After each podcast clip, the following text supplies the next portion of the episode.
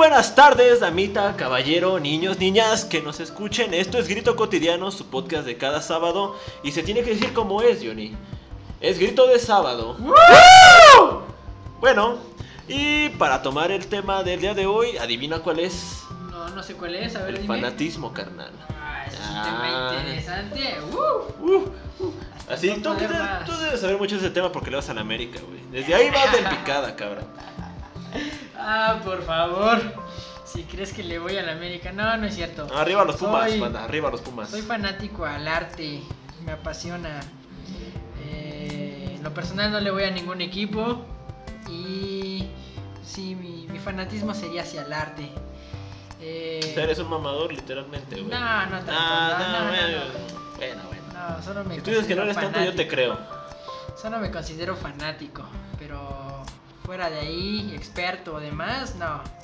No, jamás. porque acuérdense que en este lindo podcast de cada semana nadie es experto. Dimos nuestra opinión, así que no nos linchen, por favor, banda. Y si van a ser mamadores, déjenos sus comentarios, porfa. Corríjanos ahí, le daremos un me encanta con todo gusto. Así que, Johnny, vamos a ver qué es el fanatismo. Oh, bueno, en mi opinión, el fanatismo es cuando una persona Ahora se sí, sí, dame tu opinión. obsesiona a ver, dale, más de lo indebido, eh, llega sobrepasando extremos y límites. Cuando un fanático eh, le hace una adoración a un artista, a una situación, a un convenio, a una secta, a un culto, O sea, cualquier madre que le hace el y, alma, y literalmente. sobrepasa lo- lo li- eh, los límites de fanático a convertirse en obsesión, a convertirse en... En una, en una vocación de vida, más que nada. Aparte de En vida, un propósito, güey. eh, en su En un- único en un propósito. disque en su propósito. único propósito. Ajá. Bueno, dices que pro- Entonces- un placebo de un propósito, güey. Esa es mi opinión acerca del fanatismo. No, y bueno, recuerden que llegamos a ustedes gracias a la estética María Claire esta semana que nos presta el espacio para hacer el episodio. Ya que Marlene no se pudo juntar hoy a su servidor por problemas familiares, pero bueno, ya el otro sábado ya va a estar. Muchas mamadas, pero bueno. Y los muebles delgados no están presentes en este. Así que vámonos de lleno, Johnny. El fanatismo. Empecemos. Empecemos. En este aquí, tanto un fanático de fútbol como tú, che desgracia, no mames, la neta, como lo son los hooligans. Eh, ¿Recuerdas esa legendaria película de Laia Wood? Ok, ok, sigue. Si la recuerdas, ¿no? Si la llegaste a ver, no, ni madre. No, no, no. Ah, Por eso te digo, sí, prosigue, prosigue, Sí, prosigue, prosigue. sí, sí, sí, sí, la chingada, güey, tú síguele. Sí, tú síguele, tú síguele. Yo, Bueno, como los hooligans, yo lo que no entienda, te digo Esos fanáticos fervecientes, efervescientes ingleses, que con toda su pasión, amor y carisma van a cada partido de su club favorito y luego se agarran a putazos con los hinchas del otro. O sea, amor a morir. Hasta una dama que está dispuesta a morir en casos terroristas en el nombre de un dios. Alá. No vamos a especificar quién, pero Alá. Hijo de perra. o incluso en otras épocas como dejarse guiar por un pinche líder fanático o de judíos que liberaron una guerra y ya sabes cómo acabó, ¿no? Ay, una puta masacre, una, de una desgracia, una masacre, güey. Desgracia, Pero bueno, maldito. por el odio, güey, Qué bello es el odio. Ah, no, sigue, sigue, sigue, sigue, tú sigue. Yo le sigo. Bueno, donde el fanatismo demuestra cuán destructivo y placentero puede ser. Porque huevo que decir que tiene una pinche relación efervesciente con darnos un chingo de placer, la neta. Elevar nuestra alma. Sentirnos una gran. Bueno, darnos una gran. Un gran golpe de adrenalina. Tú lo verás por los deportes extremos, la neta. Sí, en algún tiempo llegué a practicar deportes extremos.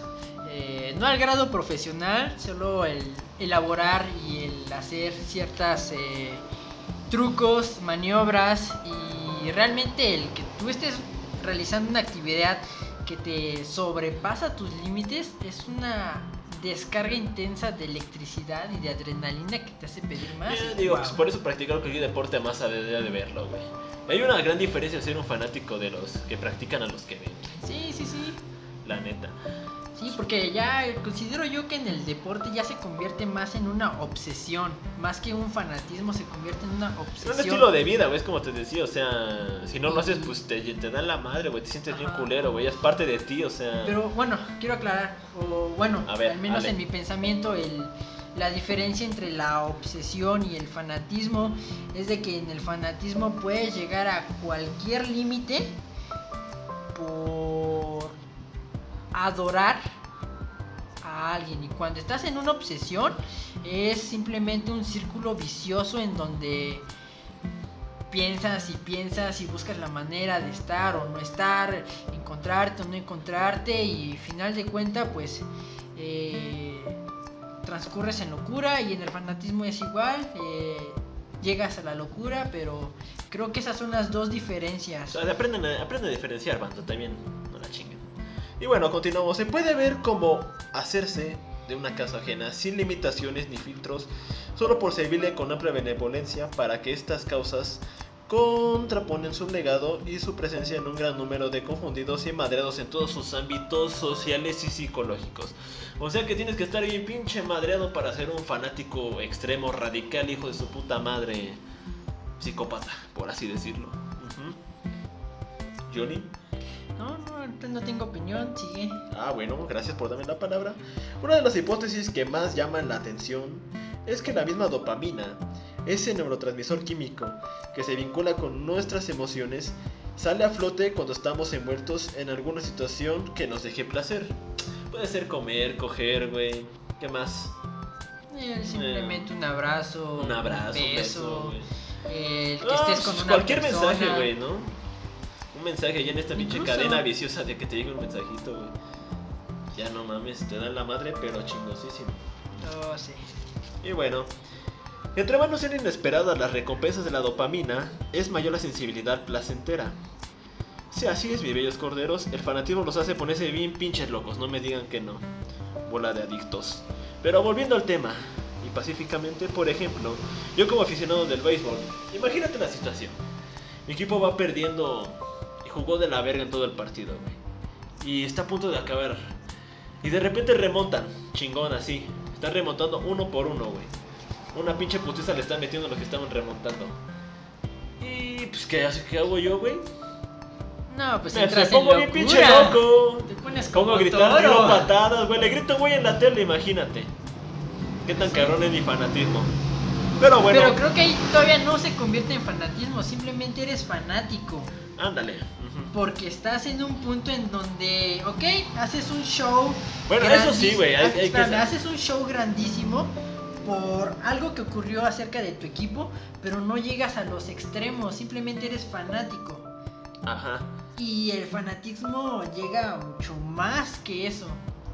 Claro, güey, o sea, lo que me faltó ahorita recalcar es que, o sea, un fanático es muy diferente a un pinche al fana- bueno, al fanatismo muy cabrón, porque simplemente me vale madre si gane o pierda, güey. Pero si entonces- pasas de situaciones que uno que hace se pone bien pinche loco, güey. Y más si ganan, pues me pongo más puto loco. Ajá, pero pues hasta hasta ahí llega, hasta ahí llega tu, tu fanatismo de, Pero, ajá. de, de fan, únicamente fan, no. Pero qué de aquellos que no pueden le das esa, ese lujo, güey. De que a huevo de que no sé si llegaste a ver el, el video del no sé este don argentino español que va perdiendo su equipo y está bien pinche cabronado en, el, en su sillón, güey. Y hasta que le dan un, no, concha tu madre. Ese video, güey, no me acuerdo qué más dice, pero sí, No, es, un caso de fanatismo bien cabrón, güey. En un don, un don cotidiano, güey. Padre de familia, adicto al fútbol. Pero bueno, continuemos. Ujú. Eso, pero bueno, mi ejemplo es uno simple y superior de fanatismo. Bueno, fanático, fanático, fanatismo, como lo quieran ver. Mm, Lamentablemente es que el cerebro se acostumbra a esto. Una de las zonas de nuestro sistema nervioso donde más dopamina se produce es la sustancia negra, que en la rama filosófica en la que yo me desenvuelvo tiene un significado con Aristóteles. Bueno, tiene más que nada un llamado al hombre de genio y melancolía, que es una obra de Aristóteles. Se la recomiendo, chequenla. Que se encuentra en medio de nuestro cerebro y adivina qué, güey. Es una de las principales funciones, bueno, su principal función es una de la de aprendizaje. O sea que si no te controlas, si no sabes distinguir entre qué pedo y qué pedo, pues tu aprendizaje va a ser uno muy cabrón, arraigado y muy hijo de puta para tu desenvolvimiento social. Sí, creo que siempre debemos de marcar ese límite en lo que sea, ya sea en querer a una persona, ya sea en tener afecto hacia un animal o el afecto hacia ciertas eh, actitudes y hábitos que tenemos, el utilizar el teléfono, el ver series, el escuchar la música, entre otras cosas, ¿no? Entonces ¿Qué creo más que podría debemos ser, de güey? O sea, recurrir a los mismos lugares siempre, güey. ajá, recurrir a los mismos lugares. Ajá, eh, hasta el adicto a usted una persona, güey. O sea, no mames, a tu ex, si tú me estás escuchando, cualquiera que seas tú, si no eres un adicto a tu ex, es que no mames, no tuviste un buen momento con ellos. Y ya verás por qué. no, Pero bueno. No, no, no creo en eso. Es más que nada el recuerdo, que- güey. Es más que nada el recuerdo, la memorización, güey. Pues sí, creo que tiene O que sea, ver. te eres, te eres adicto a ciertos, a ciertas, no sé, por ciertas caricias, ciertos besos, ciertos gestos, güey. Pues sí, Que pero. no lo, o sea, por ejemplo, tú tienes otra relación y no los ves ahí, güey. pero Y tú decís, aparte de eso. es un sentimiento de nostalgia culero. Aparte o de sea. eso, yo creo que con cada persona pues vives cosas diferentes. Pero y- ahí, ahí radica la, la adaptación, güey, o sea, o te adaptas o te chingas, güey, o sea. Pues no necesariamente, porque creo que si eh, estás, dejaste a una persona y ya no quieres saber nada de esa, de esa persona o la otra persona te dejó a ti es por algo y si final de cuentas se terminó, a lo mejor se puede tener una conversación de amigos, pero hasta ahí no es necesario el que tú neces eh, sientas la necesidad de tener, digamos, esos besos, esa caricia, porque pues, al tener a la otra persona, eh, quizás no sea la misma sensación, pero la nueva persona que está contigo va a generar Ah, otra, nuevos, Es lo que te digo, la adaptación, nuevos, güey, o sea. nuevos eh, recuerdos. Es que no me gusta cómo lo dijiste, se- A ver, la a ver, entonces, a ver, re, a ver, no. este. no se Recálcalo, escuchó. güey, en tus propias palabras, a ver. No, no, no me gustó. Se escuchó más de que, pues, ya como se fue la otra persona, pues mejor me acostumbro. No, no siento No, o sea, sea- sí, o sea, sí puede llegar a pasar, güey, o sea. O sea, sí hay ser casos una persona sí puede pasar, güey. Pues es lo que te que- digo, o sea, por eso pongo el en ejemplo. ocasiones sí llega a ocurrir eso. Te acostumbras a la otra persona y al final de cuentas, pues ya no puedes dejarla. Y, Ándale. pues no se trata de eso, simplemente es de generar eh, nuevos recuerdos, generar nuevas experiencias, nuevas vivencias, el escucharse, el estar dispuestos a mejorar ambos, no solo uno, el- entre otras cosas, ¿no? Ajá, yo ya te puse el ejemplo, güey, ya tú lo desenvolviste con otra perspectiva, güey. Pues sí, Así se complementó, pero sigamos. Una de las. bueno, este. La repetición. Ah, la- tranquilo, tranquilo, tranquilo. Vocabilizar, vocabilizar. ok, ok, haz tus gargas, güey. no mames. Una repetición en las recompensas crea señales permanentes en los, en los circuitos cerebrales que nos hacen buscar experiencias relacionadas con las mismas o que se les sean parecidas, güey. Sí, creo que final de cuentas llegamos siempre a ese punto en donde a veces queremos repetir ciertas ocasiones, pero nunca va a ser igual.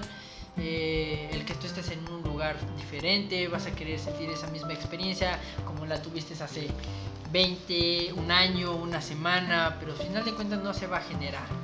Eh, la situación, circunstancias y momento no te van a generar esa sensación, simplemente es aprovechar la sensación nueva que estás viviendo en este momento y darlo todo. La neta. Pero ahora, según Enrique Echeburúa, catedrático de Psicología Clínica de la Universidad del, País Vasco, en sus propias palabras nos dice, mientras las personas no fanáticas tienen ideas como algo, algo digamos que meramente bajo, como una idea de que sí está el madre, pero no me, no me adentro a ella. Los fanáticos tienen creencias, eso sí, radica la diferencia. El terrorismo político lo denota como una, una, bueno, una, variante, una variante del fanatismo político, sin duda la forma más extrema. Sí, sí, sí, estoy totalmente de acuerdo. Eh, no, pues creo que no tengo nada que combinar, sí. Prosigue con la... También se puede que agregar que es más fácil pasar de ser fanático de una cosa a fanático de otra cosa que pasar de fanático a tolerante. O sea que Sí. nuestro puto ego es muy cabrón de rebajarlo, güey. O sea, yo puedo pasar de ser fanático de, no sé, del skate a BMX, güey. Aunque me cagara. O sea, eso sí, pero de que yo pase a, no sé, por ejemplo, de ser un fanático ateo, un fanático religioso.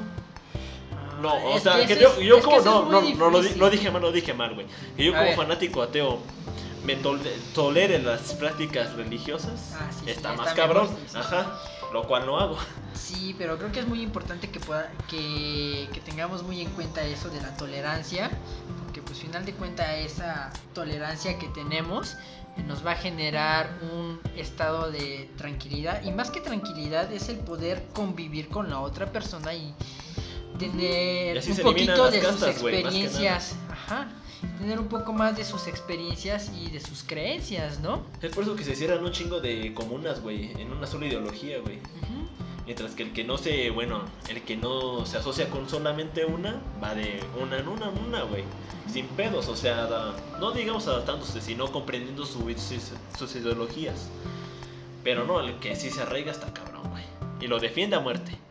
Muy Sí, culero. También hay que, hay que ver esa situación, hasta qué punto llega a defender su, su ideología, sus creencias y, y demás, ¿no? Ujú, a huevo.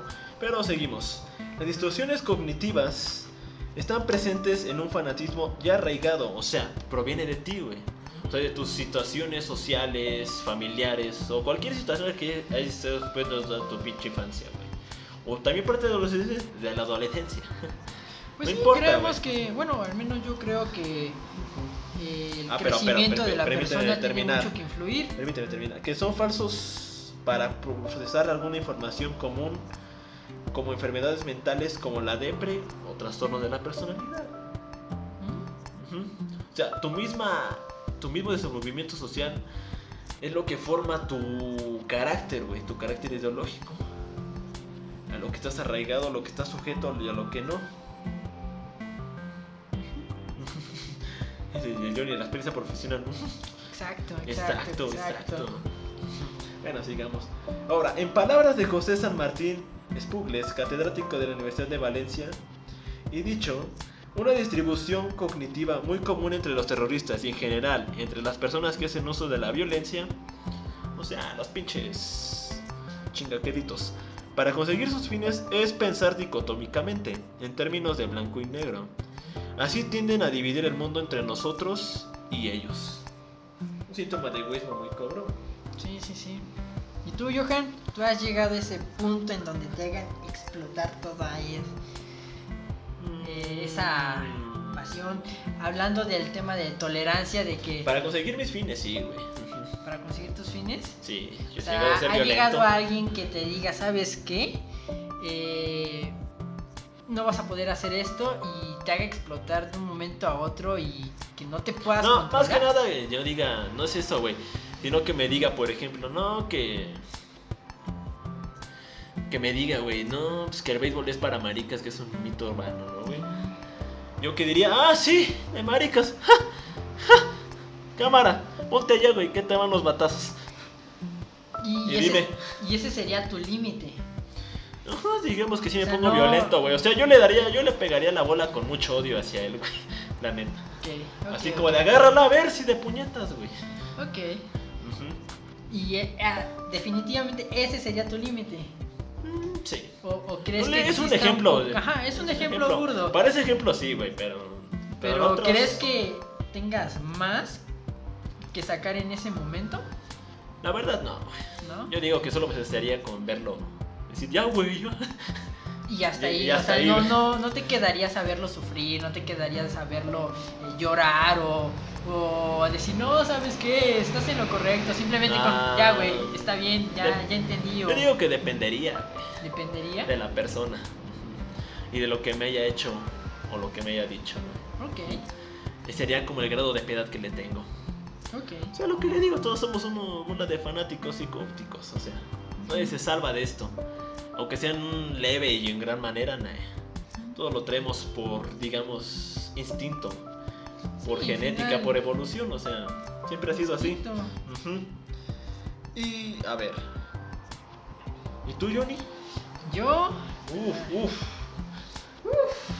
A ver, con tu caso de hace rato, güey, que me contabas.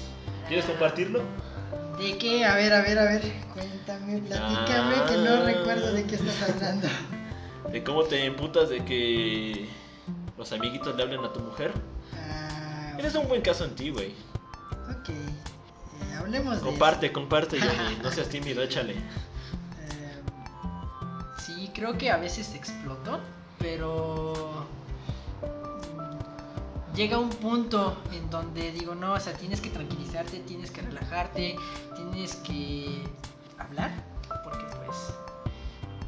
si explotas solo porque sí, pues las cosas nunca se van a dar, entonces pues tenemos que tener muy consciente de que, ok, sí, exploto, pero hasta este punto puede llegar mi explosión, relajarme y poder seguir en lo que estaba. Entonces, eh, creo que eso es algo muy importante. Y pensándolo bien, en otro caso, A ver, a ver, suéltalo. en otro caso, eh, creo que no, nunca he llegado a ese límite de explotar en serio, así de que me hagan enojar y que digan que estoy bien emperrado, que estoy bien encabronado. Creo que nunca he llegado a ese límite. Al menos no he conocido ese límite en mí, eh, ya sea hacia otra persona o a alguna circunstancia o algún otro caso. Ya esto es una buena señal para ambos. O sea, no somos tan agresivos y eso es una buena señal para no ser. Eh, algo que explica que no seamos unos Sí, fanáticos que- declarados. Sí, creo que eh, el tener conciencia de hasta dónde llega tu límite y y hasta dónde puedes eh, dejar que la ira, la frustración y otras emociones te dominen es algo muy importante para no llegar a, a otras cosas. En el caso, pues sería fanatismo, sería obsesión, sería eh, ¿qué otro? ¿Qué otro? Ver, apóyame. Mm, pues aquí te va. Uno, el fanatismo, el fanático se percibe como víctima, güey. Ajá. O sea, una víctima es porque no solo es propio de los terroristas, sino que también se ve así por su forma en la que ha vivido, güey. Bueno, Se sienten atacados. se sienten ¿no? atacados, güey. Pero es, es ponerse pesado, güey. Viene de verse obligado a envolverse en luchas, güey. En un chingo de luchas. O sea, otra vez va a sus contextos sociales. Por ejemplo, violencia intrafamiliar, güey, todo este pedo. Si tú como, no sé, un individuo tal, güey, que se adhiere a una cierta ideología o a una comuna, a una secta, güey. Esto es porque comparten, no sé, odiar a su jefe, güey. Odiar a los padres en contexto. Y, o sea, también tiene la, la noción de opresión por diversos aspectos, como el de el derroche de su vida, güey. Se siente que lo están desperdiciando, o sea, lo que te decía. ¿Qué tan mira tienes que estar para hacerte parte de una secta de, o muy fanático de una cierta religión o, digamos, pro- profesarla? Creo que en ese punto eh, sería importante recalcar que la persona siente un vacío, se siente incompleto, se siente eh, que algo le hace falta y algo que necesita. Entonces, al sentir toda esa necesidad y que encuentre otra persona o que llegue otra persona y que le diga, oye, ¿sabes qué es? Que mira, únete a este grupo, a esta secta, a esta religión. Y si llega a concordar con algunas de sus pensamientos, ideales y O sea, otras ahí cosas, el gancho. Ahí es Ahí donde voy. se engancha la persona, ¿no? Ya puede ser una religión, puede ser alguna cultura, puede ser alguna secta, algún club. Y aquí dependerá mucho de la persona hasta qué grado se deja influir y decir, Si es muy ¿sabes cabrón, pues qué? va a hacer todo voy lo a que hacer, haga. Voy a hacer todo lo posible para ser el líder. Pues y para después- pertenecer, güey, y más que después de ser el líder, seguir avanzando. Entonces, y, o simplemente, ok, ya me siento Va a completo. sentir esa fraternidad, güey, ese sentimiento de pertenencia. Sigo con mi vida, nada. ¿no? Y también se puede justificar su violencia como defensa ante la moral. Su radicalismo. O sea, por ejemplo, más que nada, yo me declaro como pinches en contra de la moral porque no me late, güey.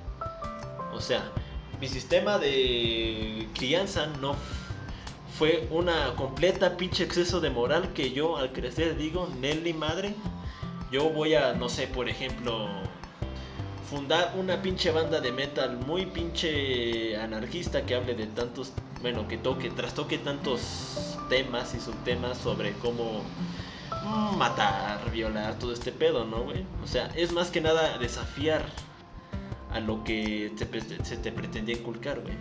Y ese mismo desafío te llevó a ti mismo de librarte de un sistema de creencias a construirte el tuyo y ponerlo en práctica, güey. Ujú. O sea, no te libras. Es recíproco, o sea, es...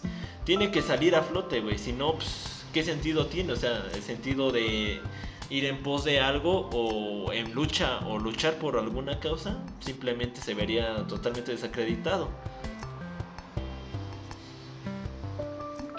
Ok. Sí, sí, sí, sí, sí. Está Sí, sí, a está la bien, chingada, está güey, a la está bien. chingada. No, no, está bien. Yo lo digo de mi perspectiva, Está pero bien, bueno. porque al final de cuentas, pues cada quien tiene una forma de crianza distinta y depende mucho de la situación en la que vivió eh, con su familia, ¿no? Entonces, en tu caso, fue el no tener esa moral, esas reglas que acatar, fue un poco más de, ¿cómo lo podría decir? Anarqui- anarquía, ¿no? Rebeldía, güey. Rebeldía, fue un poco más de rebeldía tu educación y, al- y tú al quererte rebelar cuando te querían imponer alguna regla, ¿no? Eh, yo fui lo contrario, ¿no? Eh, a mí me enseñaron que pues debo de seguir ciertas normas, ciertas reglas, que no siempre es lo correcto, pero eh, para mantener eh, un estado estable, al menos a mí me inculcaron de esa forma, un- un- al mantenerme estable, al mantenerme correcto, al mantenerme en un buen Ajá. camino, pues debo de seguir ciertas cosas, claro, a veces tendré que desafiar ciertas eh, reglas, normas, porque depende de mucho de las circunstancias en las que esté, eh, no va a aplicar esa norma, entonces tendré que sobrepasar lo que ya se dijo o se propuso. Yo más que nada, como tú dices de mi ejemplo, o sea, de rebeldía, pero al adoptar esa de rebeldía yo tenía, adopta ciertos arquetipos, güey, o sea, ciertas figuras, güey, cierta ideología, ciertas frases, güey, ciertos autores, como por ejemplo, aquí en filosofía, los autores que se más, más arraigados a mi pensamiento o que le dan un aire más o menos, güey, son los que más me gustan, cabrón. Y los que puedo defender a muerte, pero la neta, no. Qué hueva. Porque te digo que la misma filosofía es un. Ya hasta da hueva por ser un sistema de. De defensa y. no sé, progresir. eh, de progresión de las mismas ideas. No sé tú cómo lo veas en esa rama, porque perteneces a otra, pero bueno. El Chuburúa dice que. ah, también tienen en común los fanáticos la sobrevaloración afectiva de sus creencias. ¿Esto qué es? Que lo que yo creo es la máxima chingonería, no hay nada más, esta es la puritita verdad, porque las viven intensamente, o sea, pinches intensos de mierda. Creo que sobrepasan. O sea, ya se puede ver el ejemplo de las sectas, güey. Ok. Será muy afectivo, bueno, muy allegado a cierto tipo de religión, como el Islam, güey. O sea, esos güeyes, o sea, no sé muy bien, pero yo los veo que no sé cuántas veces rezan al día, güey. Su sistema machista es muy cabrón, güey, o sea, todos tienen que serlo, o sea, la mujer tiene que ser degradada de a huevo. Y ella tiene que seguir un cierto patrón también. Sí. Bueno, ahorita tenemos que ver con conforme va pasando el tiempo, va evolucionando el pensamiento. Entonces, ahorita las nuevas generaciones que han tenido eh, esa religión, pues sus pensamientos van eh, siendo distintos. Recuerdo eh, que aproximadamente hace un año o dos salió una noticia en donde las mujeres ya podían salir a- al doctor o a otras áreas de salud y comerciales Pero solas. fíjate nada más que pinche... ¿Cuánto Solas. tuvo que impactar en la terquedad de una, toda una cultura, güey? Ajá. Para que ni siquiera hubo Y- ese- ese pequeño progreso. Yo güey. recuerdo mucho que en esa noticia dijeron, ok, sé que esta noticia no sonará tan interesante. Entonces yo me quedé pensando, ok, quizás no, sé, no tenga un gran impacto en la sociedad de que digas, ah, no manches, ya viste qué es lo que ocurrió. Pero después me puse a pensar, y en lo que me puse a pensar dijeron, en esta sociedad es algo muy importante porque necesitan salir los esposos para acompañar a sus esposas al médico, al dentista, a hacer las compras. Y dije, O entonces, sea, sí, todavía no dejan de ser independientes. Ajá. O sea, tiene, todavía sigue. hasta eh, hace aproximadamente dos, tres años, le digo que no recuerdo muy bien la fecha en la que salió, eh, esta ley fue aprobada y, y, pues realmente para esa sociedad fue un impacto que, que va a hacer que revolucionen otras eh, cuestiones sociales. Y, nosotros no lo vemos porque pues estamos muy apartados de ese continente y de esa cultura, pero los que están allá... Pero es- que como nosotros estamos lejos podemos criticar, ¿no? O sea, Mm. criticarla, darle un... Sí, se puede criticar y se puede aportar, pero al final de cuentas son ellos los que deben de generar ese cambio. No, pero no es tan fácil tú llegar y decirles, no, tan mal, pendejos. Sí, No, es algo muy, linchan, muy- es algo muy difícil porque pues bueno, ellos defienden mucho sus creencias culturas.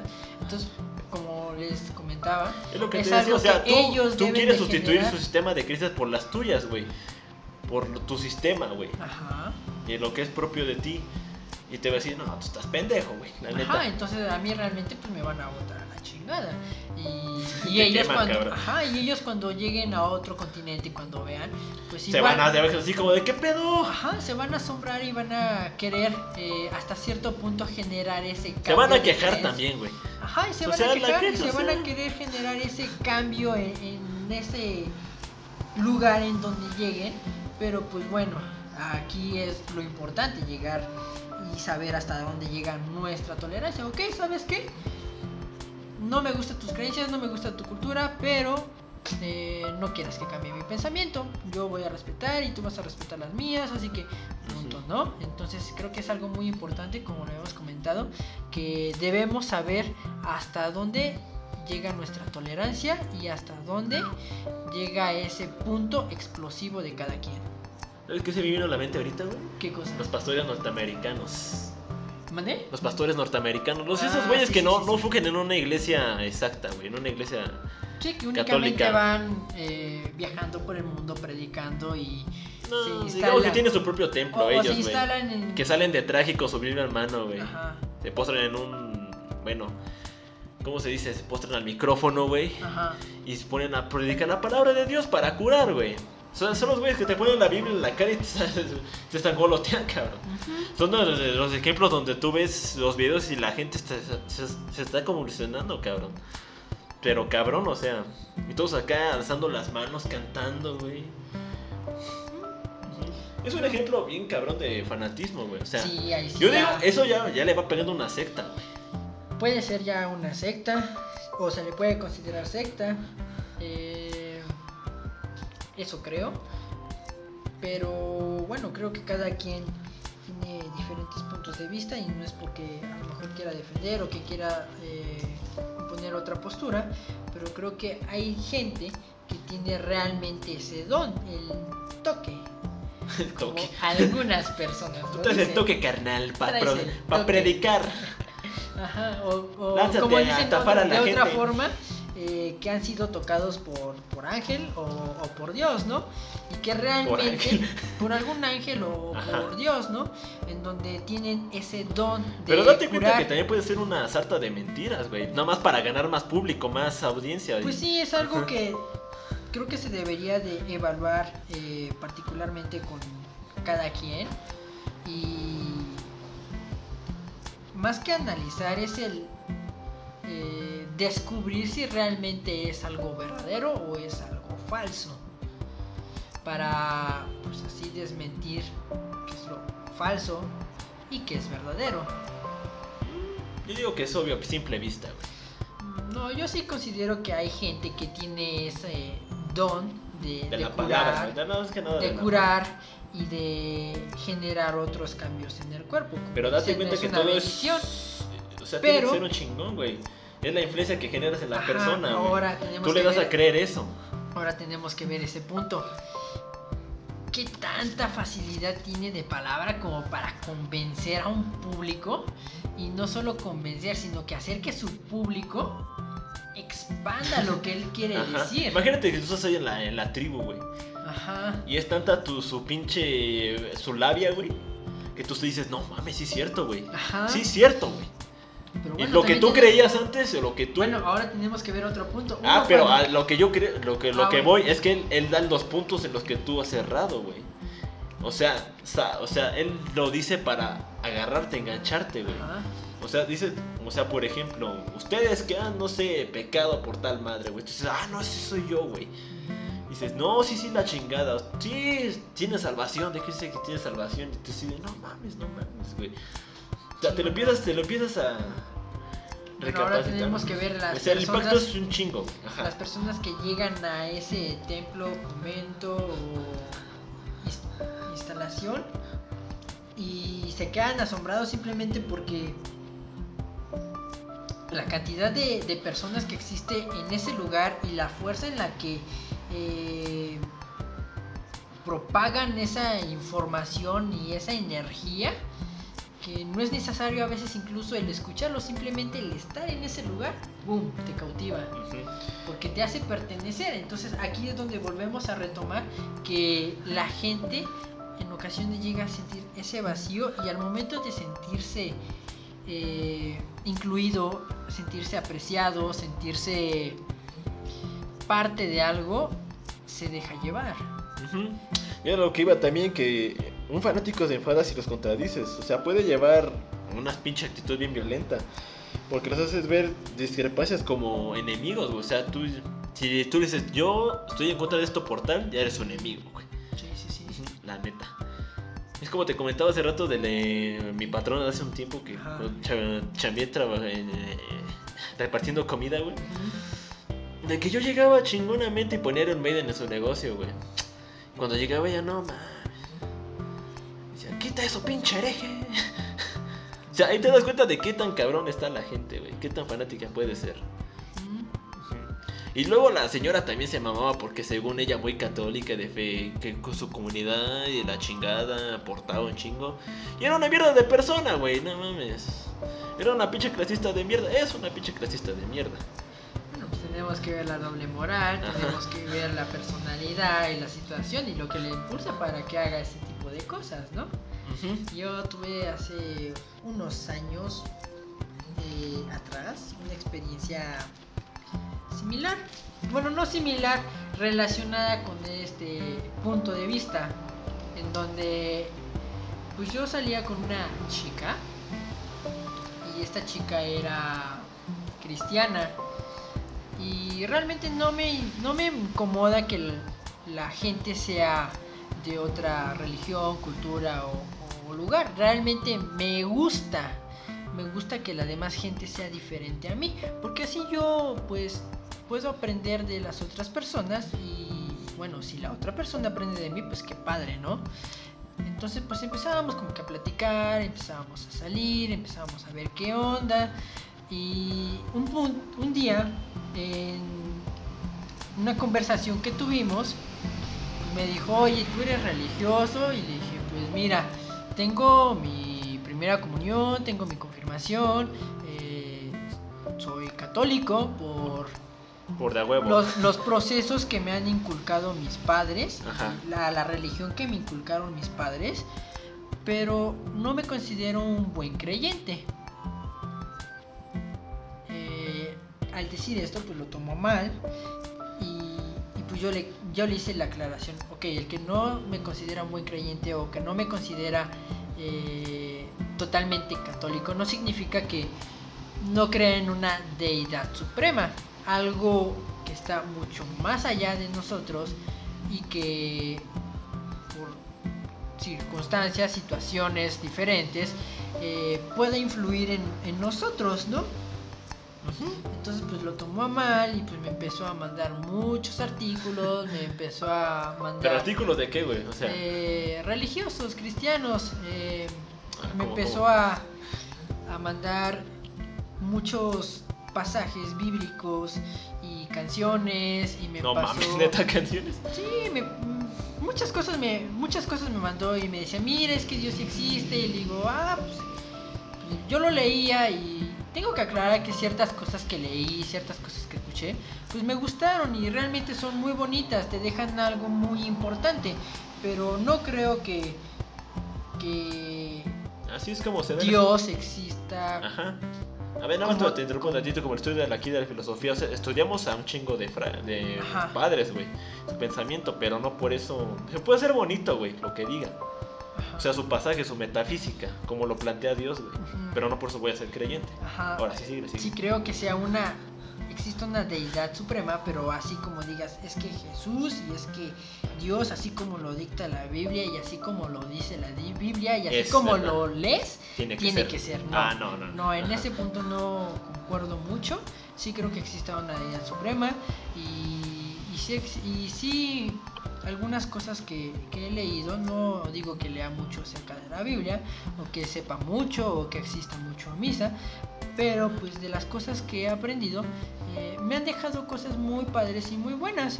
Y yo, me recuerdo, yo recuerdo mucho esa situación porque después de toda esa información que me mandó, me dijo, tú, digo yo, Sí, tú. de tú que eres muy curioso y te gusta leer todo este tipo de, de notas curiosas, eh, notas científicas, eh, datos extraños, curiosos y demás, dice, ¿sabías que Dios paró el... hizo que se detuviera la Tierra? No, no sabía. Y dije, pues va, a ver, mándame esa nota, suena interesante, ¿no? Ajá. Es- algo curioso, realmente nunca lo había escuchado y pues me emocionaba. Y pues me dijo, pues sí, mira, en la Biblia dice que, que Dios detuvo una vez la, eh, la tierra y que fue capaz de detenerla por no sé cuánto tiempo. Me dijo la, ajá. el, el tiempo y me dijo, si es que no me equivoco, el, el año en que la detuvo. Yo así de, ah, y, y después me dijo, incluso este hecho está eh, comprobado por la ciencia. Le dije, a ver, pues mándame la nota, o sea, pues realmente pues quiero A ver, leerla. a ver, no más. Porque, pues bueno, al intentar salir con nota. esta chica, pues ella me intentaba incluir en, en- en sus cosas, ¿no? En su familia, con sus amigos, con, con su comunidad. Les había comentado, pues es algo interesante el conocer todo este tipo de gente porque pues, siempre te deja algo importante. Y me llamaba mucho la atención. Ah, Aparte pues, de que quería salir con esta chica, eh, era algo interesante, nunca había tenido como un contacto así directo con tanta gente relacionada de, en, esta cre- en esta religión que, que me emocionaba. Y me apasionaba y pues sí le decía pues va, órale, mándame información, a ver, quiero leer, a ver, dime tales cosas, a ver, voy a escuchar. Y pues bueno, el caso es de que nunca me mandó la nota científica, siempre me quedé esperando, terminamos peleando porque eh, siempre quería imponerme su religión a costa de todo. Tus ideas, Y- déjame. y es de huevo. moldear mis pensamientos Ajá. y como no lo logró, pues se enojó, me dejó de hablar, se apartó de mí. Ahí está. Una Así fanática, que- una fanática bien declarada. Entonces, pues La ahí neta. creo que ya fue realmente una fanática. Y pues bueno, ahorita actualmente pues no O sé. sea, es como te digo, si no estás No conmigo, eres- no estás de- contra de mí. vida. Ajá. Entonces, aunque tengo curiosidad de saber qué es lo que pasó con ella. Porque pues bueno, No sé, sería interesante saber si, Ya se hizo monja. si es eh, si sigue con esa misma creencia y esa misma intensidad en la que me hablaba y me decía o, o ya no entonces eso eso me gustaría también descubrirlo de, de esta chica Uf, la neta sí. Nada Pero. por una plática más un café sabes qué Ahí está, bueno va. Dios no Pero más allá de. Ahora dejemos atrás el debate y pasamos a lo chido. a ver. Que es que yo traigo dos casos de fanatismo. Vas, vas, Que se da mucho más que nada en un ámbito político revolucionario y en religioso. Ahí te va, Johnny. El primero es uno de un personaje muy chingón, alabado por los jóvenes, Por las masas, síntoma de capitalismo, de una euforia de libertad, una idea de libertad, un símbolo que hasta ahora no es lo que ustedes creen. Ernesto Che Guevara de la Serra. Fue un médico, político, guerrillero, escritor y revolucionario comunista argentino. y si lo resumimos la verga La verga. Una persona pues, importante, famosa, chingona. Pero nada más por eso, güey. Ahorita vas a ver por qué no. Oh, a ver, a ver, eso- a ver, eso vamos a ver. Ahorita vas a ver, güey. Eso me interesa, síguele, Ahorita síguele. vas a ver todo lo que crees del Che es una pinche mamada, una fachada. Fue una figura que resuena en las ideas de todos los liberatos, que buscan alzarse con distintas luchas sociales. ante un sistema opresor como lo es cada gobierno o función política dentro de una república supuestamente libre. Este comandante que les que ha sido, eh, fíjate, ha sido un símbolo capitalista en playeras, güey. O sea, le dieron la madre. Su lucha era comunista y acabó siendo pinche símbolo del capitalismo, güey. No, Nuestras sí. playeras y morrales, güey. Si reviviera en esta época se volvería a morir. No lograría otra vez ese No, cambio. no, va- no, va tanto de pedo, güey, que no mames, güey. Lo van a No. mandar a matar otra vez, güey. Sí, sí, Lo van a entregar otra vez, güey. Pero ahorita vamos a eso. Su solo, su solo idealismo del Che desconoce por completo su verdadera faceta. Esa con la que muchos de sus fanáticos exclaman y se ríen por considerarla totalmente absurda. O sea, dicen, "Eh, no mames, que el Che fue eso. Yo no creo que haya sido esa mamada. No, güey, no investigaste. Pues, a ver, Investiga primero. A ver, síguele. Yo estoy curioso de saber quién es. Pero desde un contexto amplio, Ernesto Guevara, este argentino, médico, doctorcito por así decirlo, Nuestro querido Doc, antes Doc. de que sigas, déjenme aclarar que el día de hoy que llegó y que me mandó mensaje en la mañana de que quería hacer el post conmigo, eh, simplemente dijo eso, no sé realmente de qué trate, no sé de lo que quiera hablar. Sí, Eh, bueno, la idea era que exactam- con- Exactamente así el punto específico que, al que quiera llegar, ahorita me está la explicando. idea era que como le íbamos a traer mucho más casos, pero ah, Ajá, ahorita Ajá. que está hablando del Che es algo interesante, es algo que yo no había... eh, Asmático el joven. conocido o había puesto a investigar, simplemente pues había quedado como, ah pues sí, Ah, está pues sí, padre. ¿no? Es Ahora un movimiento güey. revolucionario y pues, lo que nos enseñan en las escuelas y hasta ahí es lo único que sé. Entonces pues realmente me interesa, a ver, vamos a ver qué tal está su Ya, información. ya, no interrumpas, güey. Ya, sí. Cuando te lo diga. Cuando quieras, pero no tanto. ya. Asmático, jugador de rugby. Tuvo un primer contacto con el ideal de lucha, resistencia y despojo político cuando en la Guerra Civil Española su padre, Ernesto Guevara Lynch, creó un comité de apoyo a los revolucionarios españoles. O sea, nada más fue como un tentempié, güey, así. Yo vi que mi jefe hizo esta madre, pues ya sí pudo ser un así como... ¿Por qué no seguir su ejemplo, güey?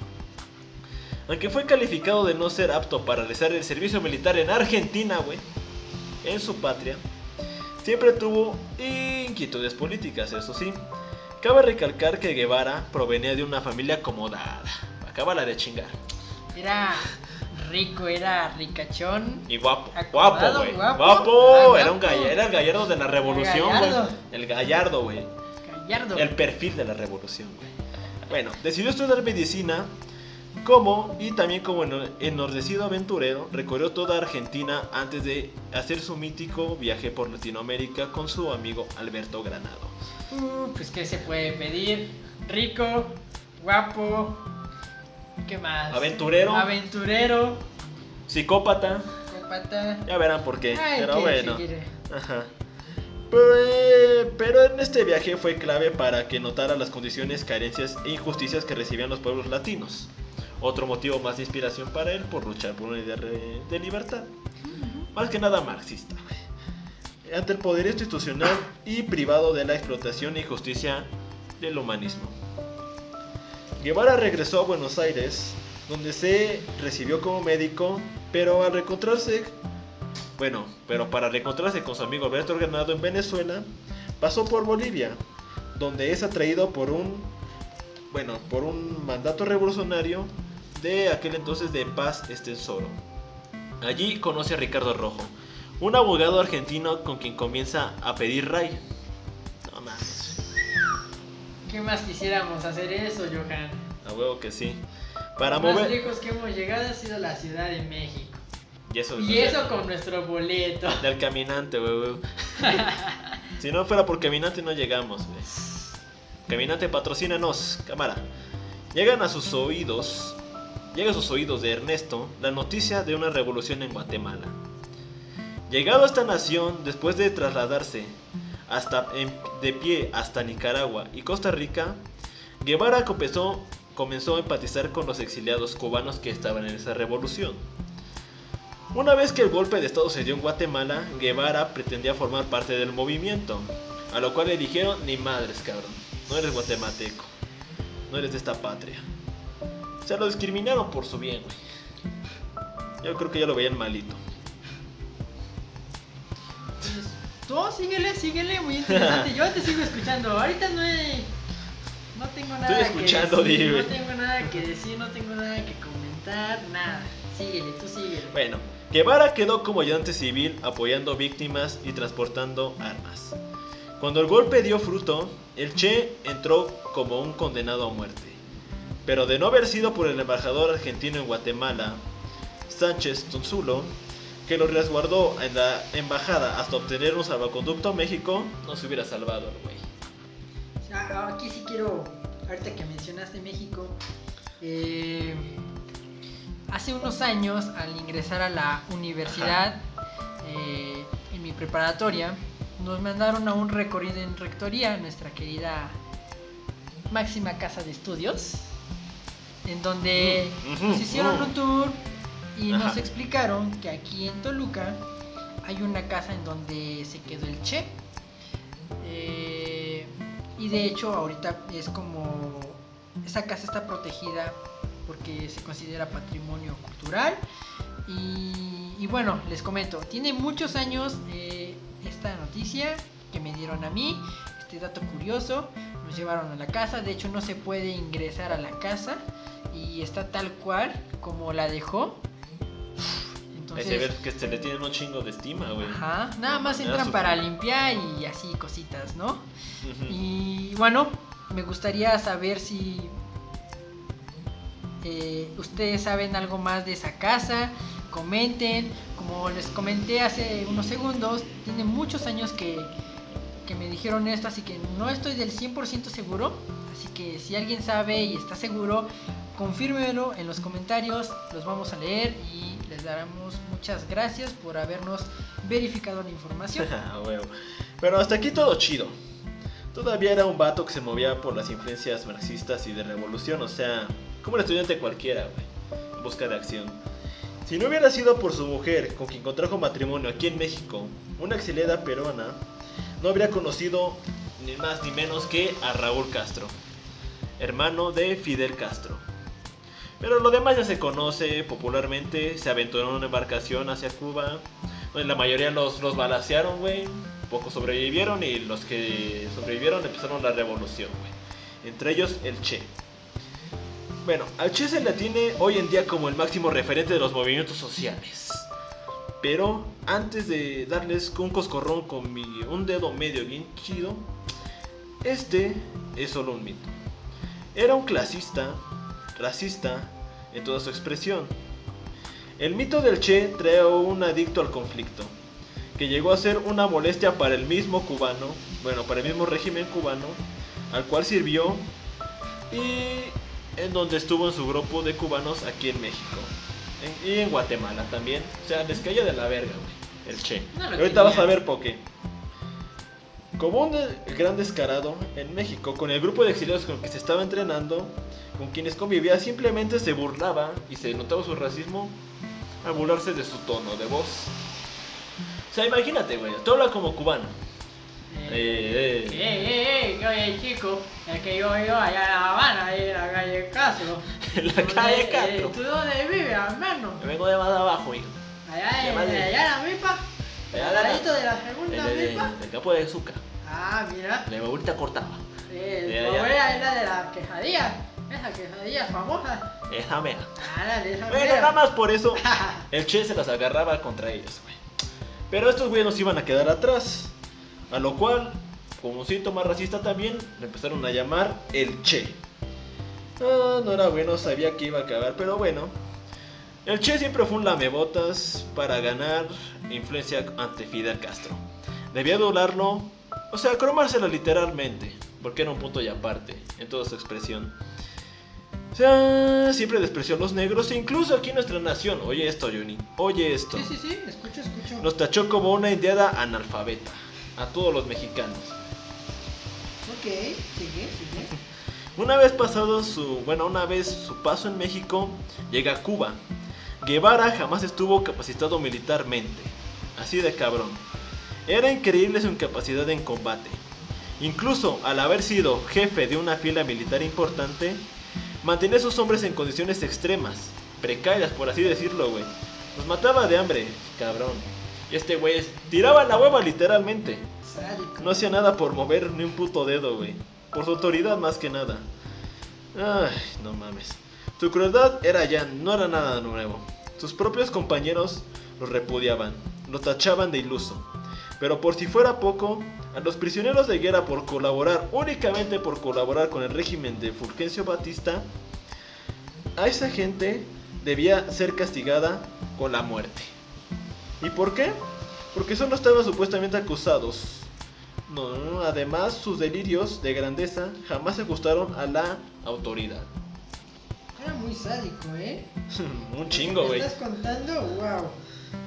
Guevara todavía no recibía ningún tipo de título de comandante o jefe, mientras que él iba y discutía con los principales jefes para autoproclamarse un comandante o para en- enrolarse entre ellos como alguno, como si tuviera cierto título, güey.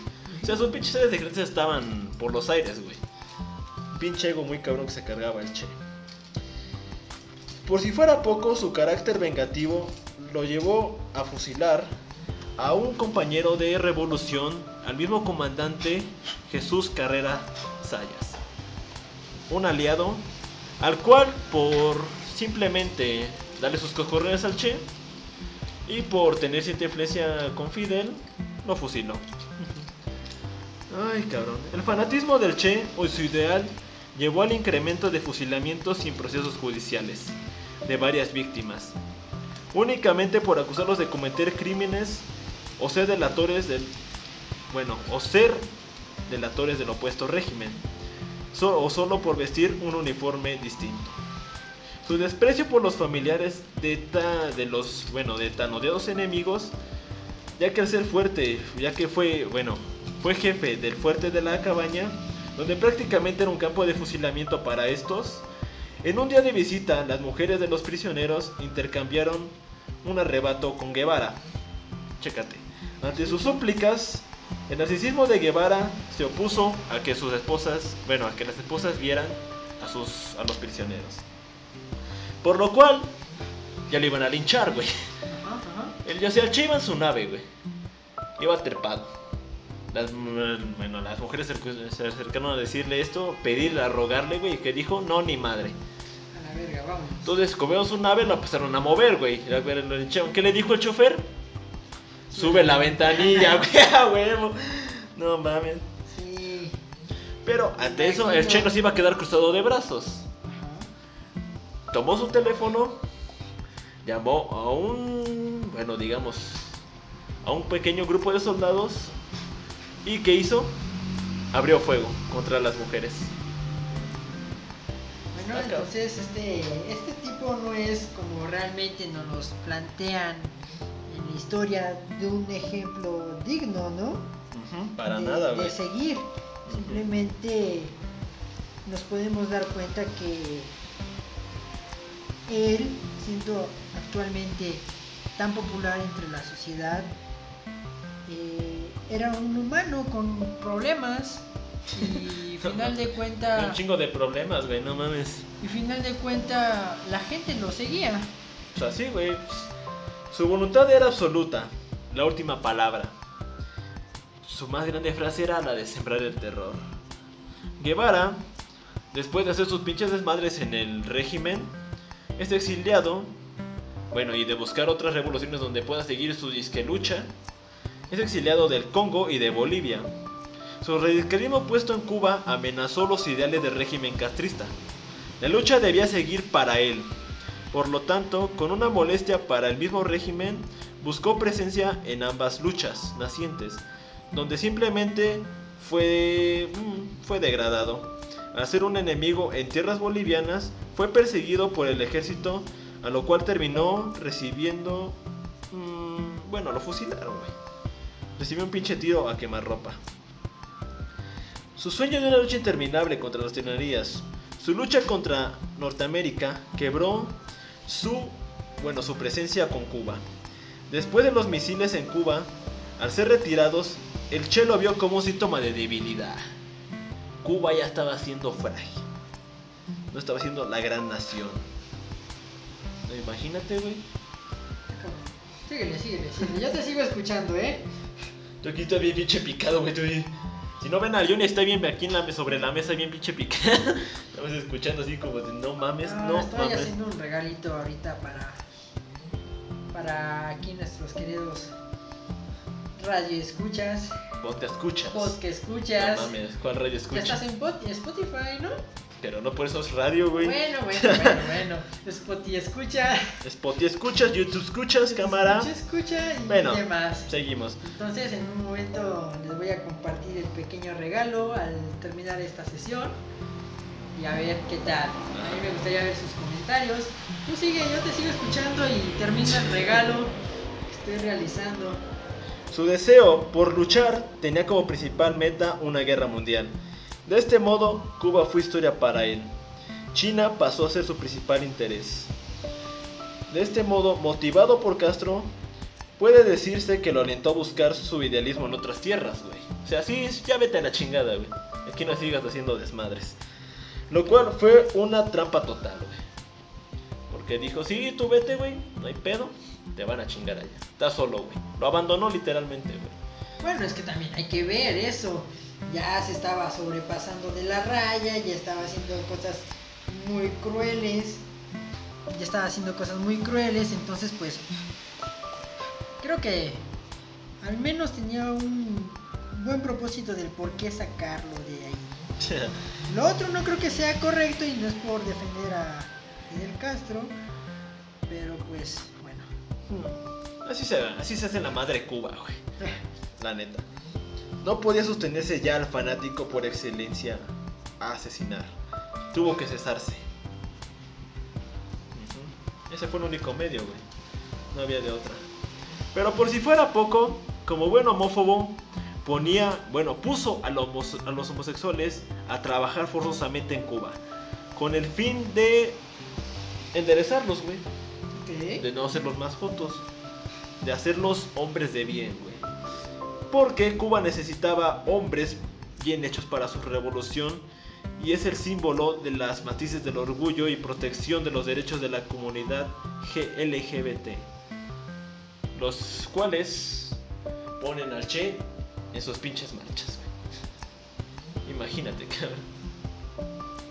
Está. Ah, está loco ahorita que me estás contando. Está loco ese tipo. No mames. No, deja tú, güey, los que no se informan y ponen al Che. Es que era un pinche homófobo, güey. O sea, también el Che si volviera a revivir ahorita y si viera su, su cara en una bandera gay, güey. Uf. Uf, los fusila, cabrón, sin pensarlo dos veces. Incluso el filósofo francés Jean-Paul Sartre, al estar en La Habana, entrevistó a Guevara junto a Simón de Beauvoir. El Che, en su despacho del Che del Banco Central de Cuba, donde Guevara era el principal dirigente del mismo. Eh, pero aquí también fungió mediocremente, güey. Porque casi lleva a, a- a la quiebra a Cuba, literal. güey. Se mamaba el Che. Sin en cambio, Sartre dijo de lo mismo que dijo del Che que el comandante, y en sus palabras, el comandante Ernesto Guevara es como un hombre de cultura, es un gran hombre de cultura. Y ello se advierte. No se necesita mucho tiempo para comprender que detrás de cada frase suya hay una reserva de oro. O sea que el Sartre no tenía ni puta idea de con quién estaba tratando.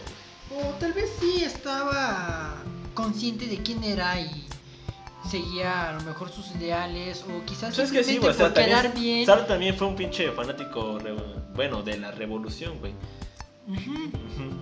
Y digo aquí- que compartían los mismos es- ideales, güey. Entonces aquí tenemos que Entonces ver ese no punto. faltaba más elogiarlo. ¿Está con él o no está con él? Ajá. Quería ganar popularidad por apoyar a un movimiento o no quería tener popularidad y quería el rechazo de el otro bando. Y a lo mejor como él dice, es un hombre de cultura. El que seas de cultura no determina que seas bueno, que seas malo o determina tus acciones. Simplemente eres una persona que está informada y a lo mejor puede utilizar toda esa información de una forma indebida, Ajá. pero es de cultura. Y a lo mejor sí, tiene trascendencia sus frases porque en el contexto en el que ahora vivimos, Pues hacen un resuene, güey. ajá, Y eh, es para es es- y al que le escucha- caigan, pues le caben, Ajá, se güey. escucha de una forma distinta por la tonalidad en lo que le dices, a quién se lo dices, el cómo lo dices. Entonces, eh, final de cuentas, aunque en ese momento sus palabras eh, sonaran tan crueles y duras, ahorita sus palabras inspiran, ¿no? Eh, crean eh, nuevos Mueven, pensamientos, no, mueven. Pero incluso. cabrón, ¿eh? Entonces, eh, hay, que, hay que ver esa, esa situación, hay que aclarar ese contexto. Eh, sí, prosiguiendo, según Sartre, la ética de la revolución cubana se dio enérgicamente, porque vivían la energía, la practicaban, una energía que se manifestaba ante la inconformidad por ser jóvenes. Se arreglaban por sí solos. Sea, aquí Sartre me está diciendo que aquí yo sí apoyo la pinche revolución porque creo que es lo más conveniente, güey.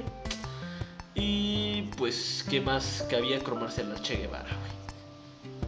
porque lo veo como un arquetipo para mis tipos de ideales. Pero bueno, prosigamos. Un psicópata bien hecho era el Che. Si bien cumple con la mayoría de los factores para declarársele como uno, solo hay que echar vista de que, primeramente, y como gran homofóbico, ya que un estudio realizado por el sexólogo y endocrino Emanuel Giannini en la Universidad de Roma, Tor Vergara, revelaron que los homófobos tienen un gran nivel de psicositismo. La mitad de la población lo tiene.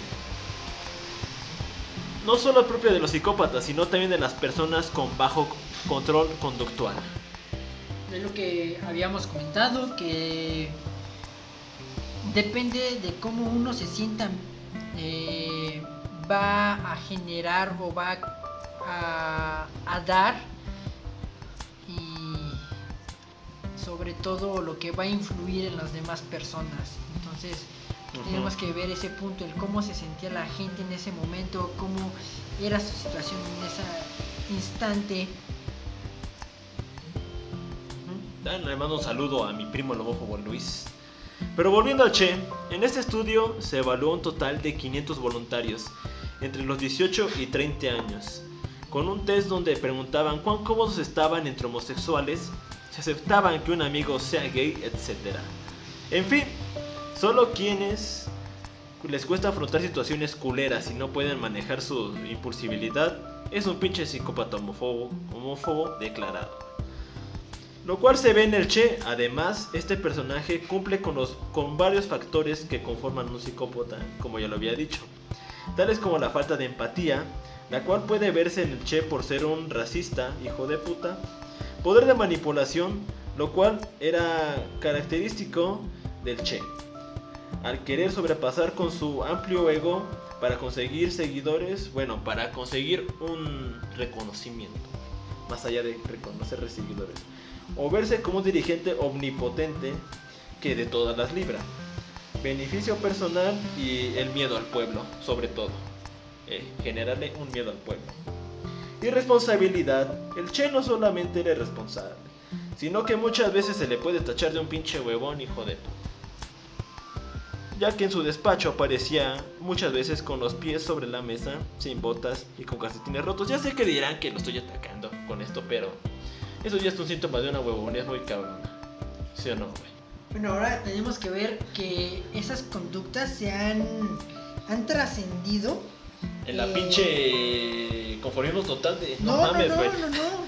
En cosas que a lo mejor no nos damos cuenta, como es el cine, en donde vemos en ocasiones algún dirigente que está organizando un movimiento y se encuentra en su escritorio con sus botas, entonces hay que ver que no ha- incluso sus rasgos han influido en, en ciertas cosas, ¿no? Por las actitudes, la forma de ser, el- la forma sádica.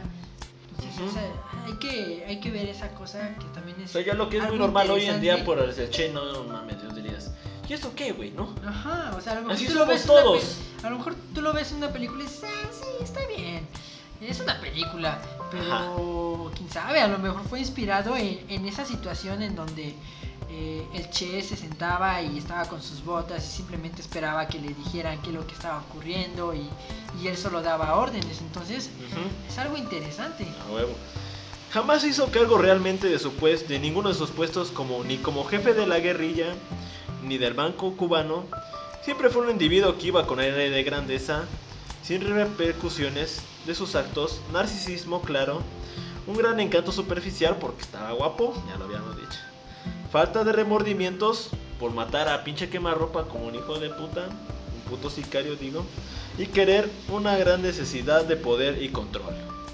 Quería sobrepasar a Castro, lo cual nunca puso. Aquí es algo interesante. La otra vez estaba navegando en, Ajá. en el internet sobre la aplicación de YouTube. Ay, bendito YouTube. Bendito YouTube. Y YouTube. Ajá. me encontré una, un video eh, de un chavo en donde hacía mucha referencia a los psicópatas que ahorita vemos y que asesinan y matan y torturan se les considera monstruos, ¿no? Ajá. En la actualidad a esas personas... Pero, le- a ver, es lo que espérame, vamos. espérame. ajá. Se le consideran eh, ahorita en la actualidad monstruos. Pero si nos vamos a muchos años anteriores, podemos ver eh, ejemplos de personas importantes Pues a las que alabamos, a las que exacto. adoramos, a las que nos sentimos inspirados incluso Por su pinche figura, por, su figura. Y si nos ponemos a investigar realmente quiénes fueron, encontramos eh, estas cuestiones, ¿no? De sadismo, de, de, de crueldad que tienen hacia la gente y sin Más que nada, son, son unos hijos de puta bien hechos, güey. Y eso, eso me, me impresionó cuando vi ese video, porque dije, pues sí tiene razón, o sea, ahorita a, esas, a estas personas que están en la cárcel, que están condenados a muerte, que realizan esos actos, se les considera monstruos y a nuestros a nuestro legado de de conocimiento de la historia hay personas que las que nosotros no le consideramos ni siquiera monstruos, o sea, los alabamos por por todo lo que hicieron. No si va por ser una figura pública, por ser ya, figura pública y cuando vemos el contexto que hicieron dices wow o sea él sí era un monstruo porque a él a lo mejor le disfrutaba el asesinar Disfrutaba matar el Che, güey. no matar mames. en una eh, carta que redactó su padre, no, no, o sea, no, no lo puedo decir exactamente como decía, pero padre, he de confesarte que he matado y me gustó. entonces eh, realmente creo que debemos de replantearnos esa idea de de lo correcto y lo incorrecto Ajá. Ese fue el Che Guevara para ustedes, bola de fanáticos. Ahí ustedes si no me creerán, o si se hacen todavía los duros para ver la dura realidad. Pero investiguenlo, la neta. Ahí está todo. Y en fuentes confiables. Pero ahora, Johnny, pasemos a otro tema. a ver a ver Dado aquí en nuestro bello país. Y ni siquiera tan lejos de aquí, güey. Como unas 6 horas en carro. ok sigue prosigue En la bella Michoacán. La bella. Hay que recalcar, la bella Michoacán. la bella Michoacán sí Hay una comunidad llamada la Nueva Jerusalén. ok Pero eso no es lo cabrón, güey. ok Te lo voy a empezar a decir todo como es. Imagínate un pueblo en la bella Michoacán. La bella, imagínate la bella Michoacán. ok ya Luego este pueblo que no mames, ahorita va a venir a chingar todo el encanto, güey. Donde las mujeres se cubren el pelo con paños de colores. Y cada niña es muy pasiva. No debe de hacer ningún ruido. Además de tener prohibido ver televisión, escuchar la radio o incluso pasearse en bicicleta.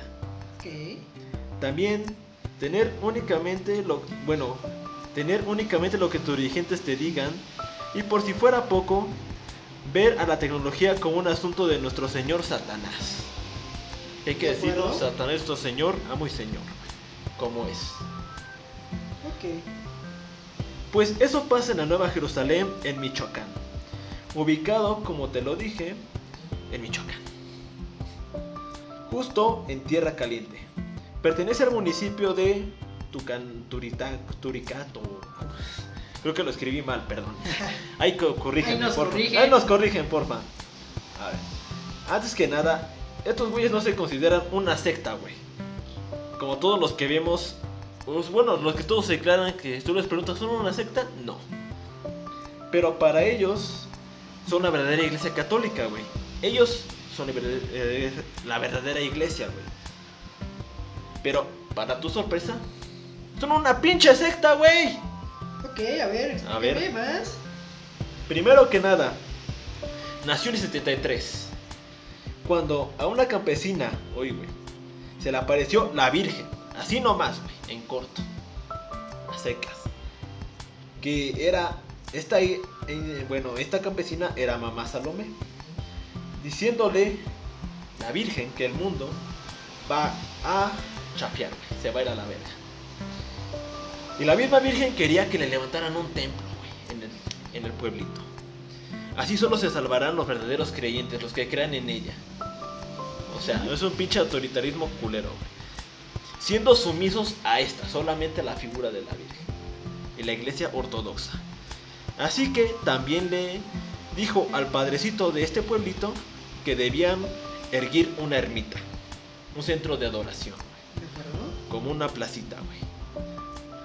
Cabe recalcar que el, pa- el cura era Nabor Cárdenas, sacerdote de, bueno, de aquel entonces, después conocido como Papá Nabor. Así se decidió que se debía tener a este poblado a su voluntad. Y aquí no es lo cabrón, güey. Ahorita vas a ver cómo todo parece ser una pinche cooperación de este cabrón. Ok. No pertenecen a la iglesia católica. No están afiliados a gobernación porque cada, cada iglesia tiene que estar afiliada a gobernación, güey. Estos güeyes no. Están ahí. Lo cual, bueno, solo se da, solo se la pasan rezando. Con la creencia de que así se salvará el mundo. Siguen la creencia católica, eso sí, con mucha pasión. Digno de una secta. Pero, cuando papá Nabor murió, un sucesor debía llevar la. Para no desproveer al pueblo de su cometido, finalmente Martín de Tours quedó como designado. Como verdaderos fanáticos, las castas están presentes, se dividen, dividen al pueblo. Por un lado, el control parece ser la máxima aspiración de los sacerdotes. O sea, no mames, güey. Tú tienes el pinche control, un cura, güey. Sobre todo un pueblito, güey. Diciéndole que recen, que sean sumisos, pues como chingados, no, güey. Se dividen entre el principal dirigente y Santiago el Grande. Cada uno con sus respectivos seguidores. Nabor era primo de Lázaro Cárdenas. El aquel presidente que según era antirreligioso. Pero que no mames, le tiró un pinche parazo a este güey con su. Bueno, con hacerlo llegar a todos. Con levantar la popularidad del pueblo. Como todo buen conservador, Nabor tuvo sus conflictos con la evolución social y cultural de la iglesia, güey. Como lo fue, comenzaron a dar misa que no fuera en latín, güey. Y dejaron entrar a las mujeres en los templos sin algo que les cubriera la cabellera. A lo cual a este pinche padrecito conservador le daba en la madre, güey. Lo hacía amputar. Se cree que el mito fue totalmente, bueno, levantado por él y mamá Salomé para aprovecharse de la fe de una comunidad indígena, analfabeta y campesina, alejada de una, bueno, de la gran urbe más cercana, güey. Tiene sentido para poder dominar a su comunidad a su pinche antojo, güey. La neta. ¿Algo que quieras agregar, Johnny? ¿Una observación, un comentario? No, pues. Para que descanse la garganta, güey. Está cabrón, está cabrón. Está cabrón.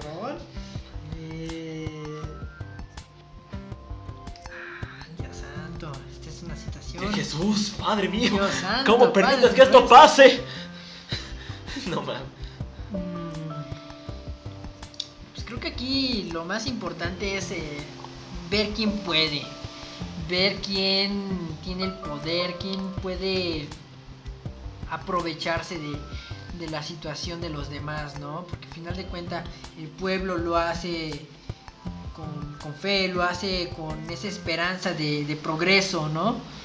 Y aquí lo, lo más feo es el, la, la autoridad que tiene los dirigentes del pueblo. O sea, se aprovechan más que nada, güey. Ajá, O es sea, un aprovechamiento, pero sí está muy, Muy pesado. Muy No me pesado. gustaría visitar ese pueblito.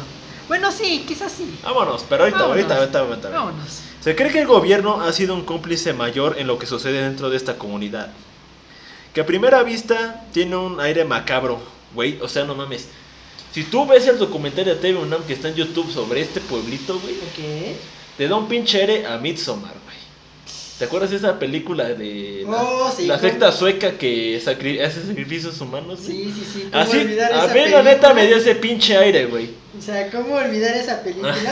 Me dejó temblando, me dejó en... No, o sea, deja de eso, o sea, la pi- como hablan los, los ciudadanos, güey. Ajá. Como hablan los curas, güey. O sea, tú te quedas así como de, no mames, güey, esto es un pinche Midsommar mexicano, güey.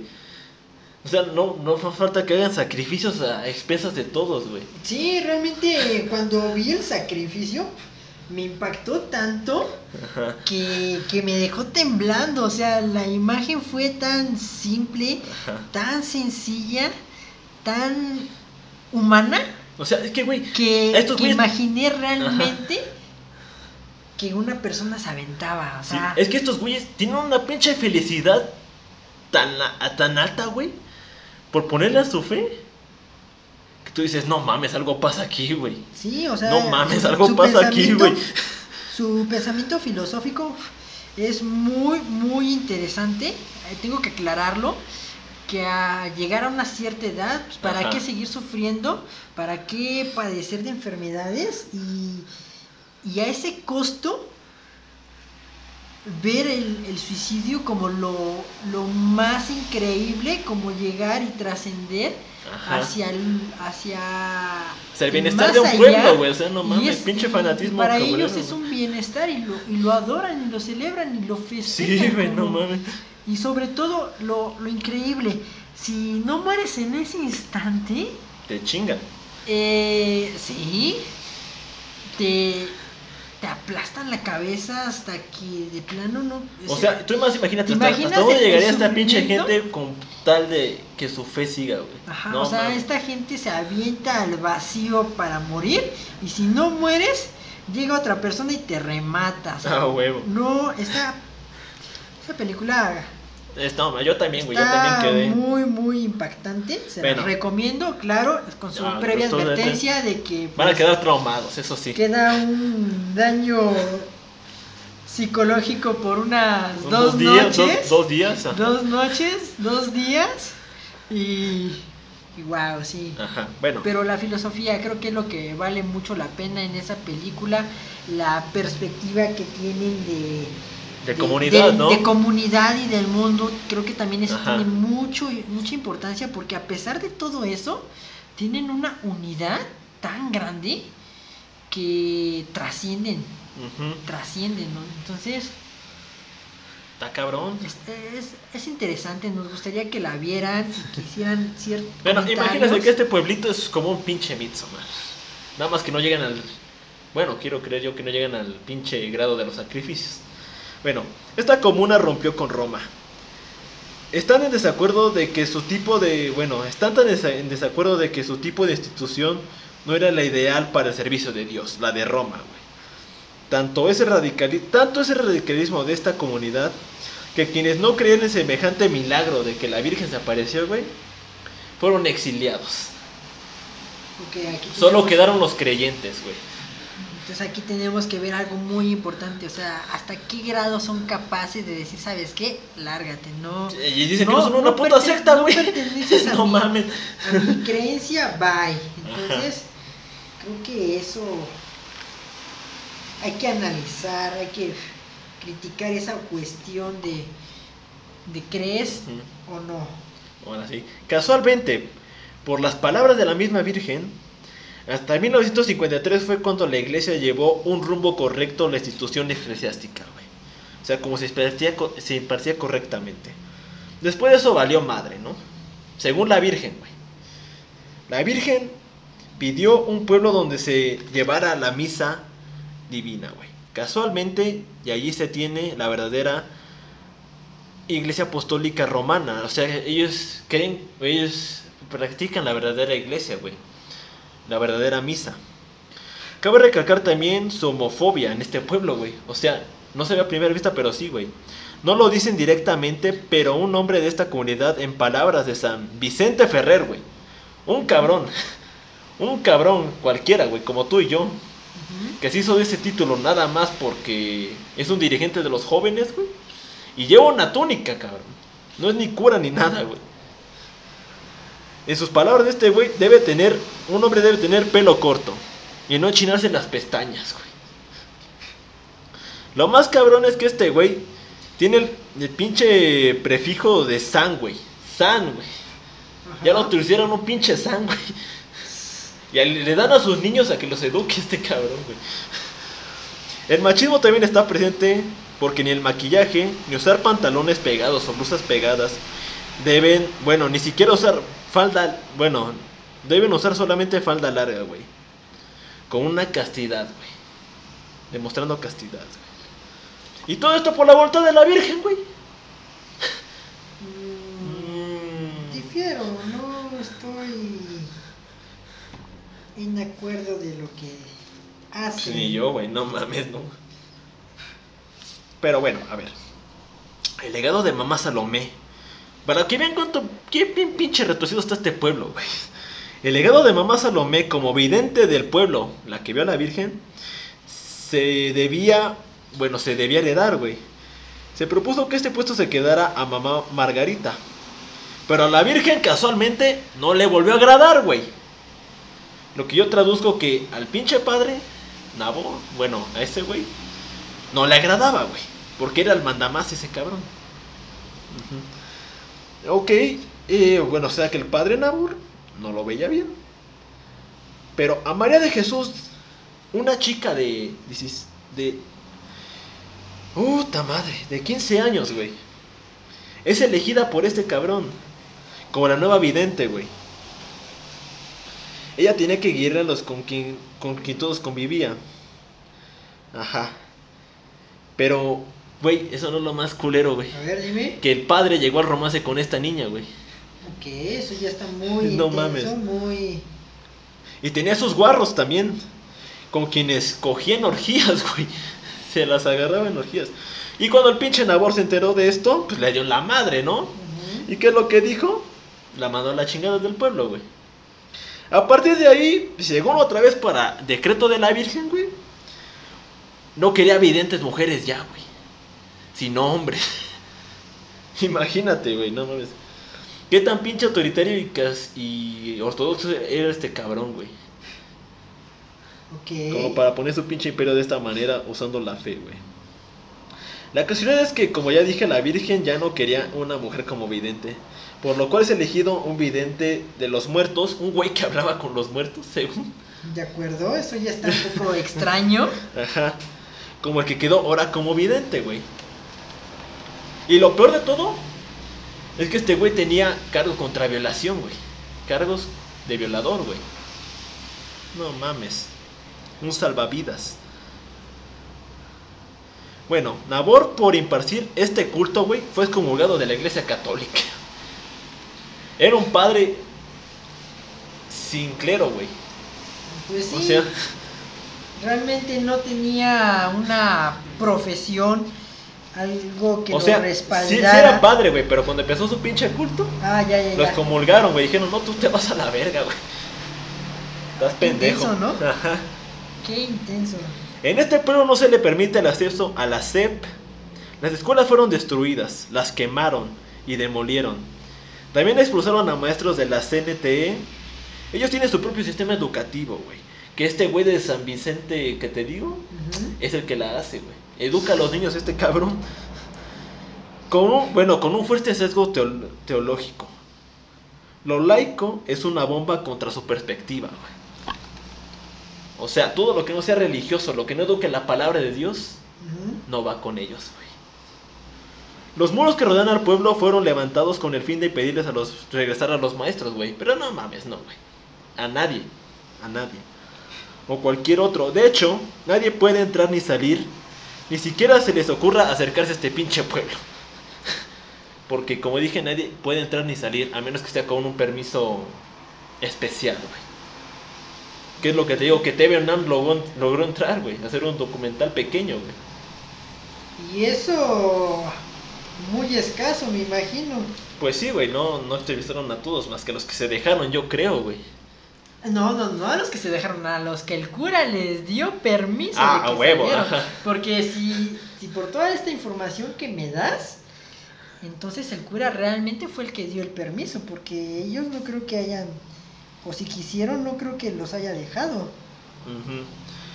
Cabe recalcar que el fanatismo de Nabor por la recesión y sus pinches ideas conservadoras como máximo representante y terco creía que solo debían mantenerse los ritos tradicionales del concilio de, de Trento de 1545 y 1563.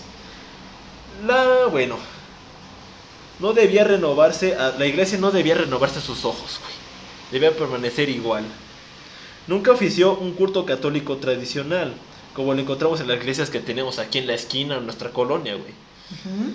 Sino que solo aplicaba las órdenes de la Virgen, güey. O sea, yo agarró a la Virgen, güey, en mi beneficio, para agarrar este pinche pueblo y poner mi pinche ideología, y, bueno, mi propia ideología, güey. Hacerlos como yo quiero. Sí, ya está muy, muy intenso, ¿no? Esto está impactante realmente. Sus estrictas reglas también incluyen el no beber alcohol, nadie sale con permiso, incluso durante un tiempo se prohibió el sexo, güey. Ok, No tienen ningún centro de salud, güey. Ningún médico en el pinche pueblo. Imagínate, güey. Están suspendidos en la pinche recesión. O sea, es como si se pararan en el tiempo, güey. Un punto. Peor que se pararan en el tiempo, es como si retrocedieran. Yo Sí, lo que me imagino al momento de escuchar esto. Es como si retrocedieran, porque si paras en el tiempo, ok, pues dejas las instituciones, dejas eh, los centros de salud, simplemente obligas a la gente a que ya no tenga un progreso, pero él de plano se fue al extremo, al, Es un al culto, prohibir güey. y, Sí. y- y retirar todo lo que los hacía vivir. Vivir literalmente, o sea, y solamente, eh, vean, quienes viven ahí, viven un chingo de... O sea, escucha los testimonios, güey. O sea, es gente que llega de otros lados, güey. Que su vida era literalmente una mierda. Y que en la pinche religión, o en esto, en el placebo de la Virgen, güey, han encontrado una salvación, güey. O sea, todos se dicen, todos somos pecadores, güey. No queremos ser merecedores de, de la grandeza de la Virgen. De Pero- lo que me está ofreciendo De este lo que me ofrece la Virgen, güey. Pero aquí andamos siendo un pinche fanático chingón, güey. Este pueblo solo espera el apocalipsis, güey. Que según los vi- bueno, sus vi- sus bueno, sus pinches güeyes que vieron, ¿Videntes? sus videntes, güey, estaba previsto primeramente para 1980. No pasó. Luego el 88, ni madre. 2000, ni pedo. Y ahora no tiene una fecha clara. Están valiendo madre como los mayas estos güeyes. Sí. Y eso fue la nueva Jerusalén. Está muy intenso. Y de hecho no se les ocurra acercarse. Pa' ni madre. No, es yo, un culto, es un culto, acuérdense. yo no me acercaría por nada del mundo. Ahorita que lo dices, sí me daba curiosidad el conocer, pero ya con todo esto, no. No, ni madre. Bueno, antes de finalizar el episodio de hoy, ¿algún saludo, Johnny? Eh, sí, me gustaría saludar a Neftalí, nieto, de mi novia. Y no, no, no me encabrono cuando la- sus amigos le hablan. No, no me encabrono. Eh, pues está bien, pues ella pues, tiene derecho de salir. Eh, No mames, güey. No vez o sea. Sí, sí, ella es libre, güey. Yo lo que vengo a decir es que ella es libre, no ¿no? güey. No, mames, Johnny, trajiste tus pedos para final, güey. Y bueno, yo nada más quiero mandar un saludo para Shay, digo, Judith TV. Ay, ya viste, ya viste. Lo que es de tus mamadas. Pero bueno, esto fue todo por el episodio de hoy. Esto fue Sábado de Grito. Como viene, ¡vámonos! ¡Woo!